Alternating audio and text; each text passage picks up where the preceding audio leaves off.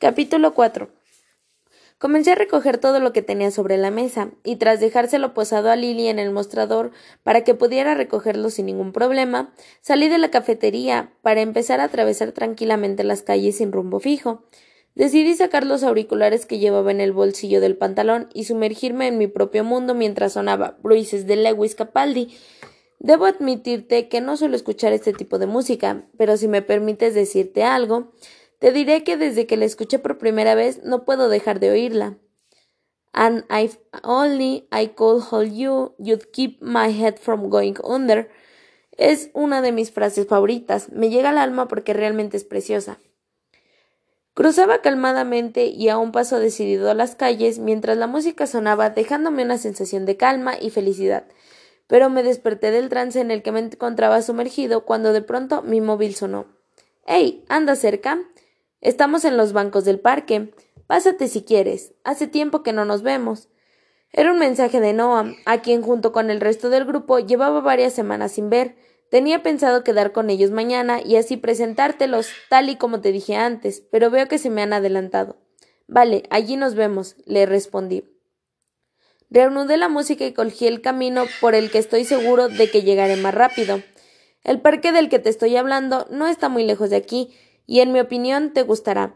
Es un lugar bastante grande y tranquilo, ya que no suele haber muchos niños rondando por ahí debido a que no hay toboganes ni juegos por lo que suele predominar el silencio. Te voy a recomendar algo si me lo permites. El mejor momento para ir es cuando se empieza a acercar la noche y el sol empieza a caer. El atardecer junto a las grandiosas vistas de la ciudad convierte a este parque en uno de mis lugares favoritos. Quizás y siempre que a ti te parezca bien, podrás acompañarme a un picnic en este mismo lugar. Te prometo que no te arrepentirás, pero que sea en verano o puede que tengas frío. Aunque claro, ahora dudo que aceptes y entiendo que digas que no, ya que estamos, ya que a estas alturas no nos conocemos mucho.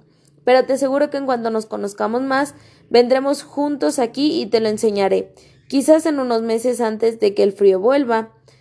No me malinterpretes, opino que es una escena que, que hay que ver una vez en la vida. Llego a la entrada del parque y guardo mis auriculares mientras busco con la mirada el banco en el que se encuentran, que como siempre es el del fondo. Me dirijo hacia allí con un paso decidido y al llegar me dispongo a saludarles con un abrazo. Primero saludo a Noah Cooper. Se trata de un chico no muy alto, de unos 75 metros, delgado, moreno de pelo, pero también de piel, y de ojos de un tono miel que particularmente me parecen bastante bonitos y singulares.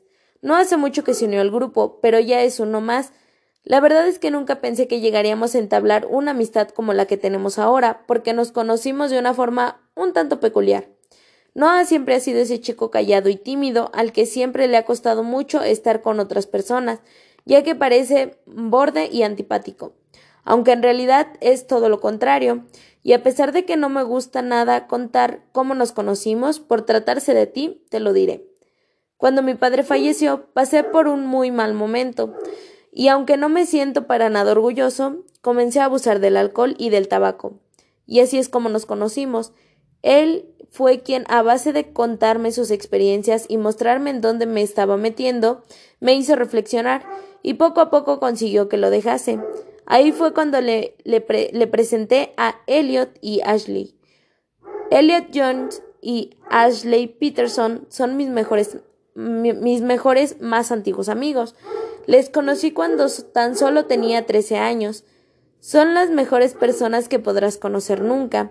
Son un tanto introvertidas al principio, pero cuando de verdad los conoces, verás que son las personas más agradables, amables y graciosas que vas a conocer nunca. Primero voy a hablarte de Elliot. Voy a ser totalmente sincero. De los tres chicos, Elliot es el más guapo. Es rubio y con unos ojos azules, claro, que recuerdan al tono azul del mar.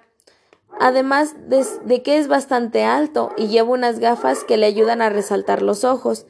Pero Elliot no destaca solo por su físico, sino por el gran corazón que tiene. Es el más tímido de los tres, pero también el más gracioso.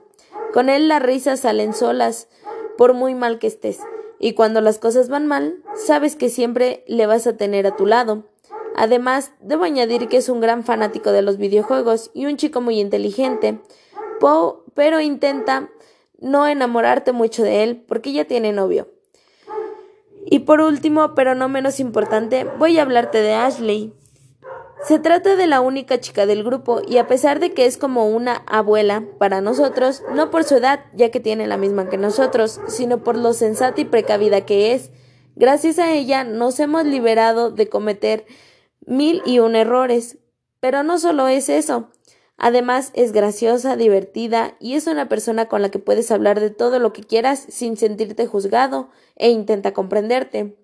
Sin embargo, no son estas las únicas cualidades de esta niña de unos 60 metros, que además que es una gran fan de One Direction y todo lo relacionado con Larry, cabe destacar que es una chica de una gran belleza. Es morena, con unos ojos de color marrón muy intenso y un pelo largo y brillante, Además, su figura esbelta y delicada. Sé que probablemente te esperabas que tuviera más amigos o que quizá fuera más popular, pero no. Estos son mis mejores amigos, y a pesar de que son pocos, estoy seguro de que no me van a fallar nunca, porque siempre han estado a mi lado cuando los he necesitado. Y de la misma manera en la que ellos están a mi lado en todo momento, yo quiero estar a tu lado siempre que te haga falta porque sé lo duro que es sentirse solo y que nadie te entiende. Así que si alguna vez te sientes así, recuerda que solo tienes que abrir estas páginas y ahí estaré, siempre a tu lado para todo lo que necesites.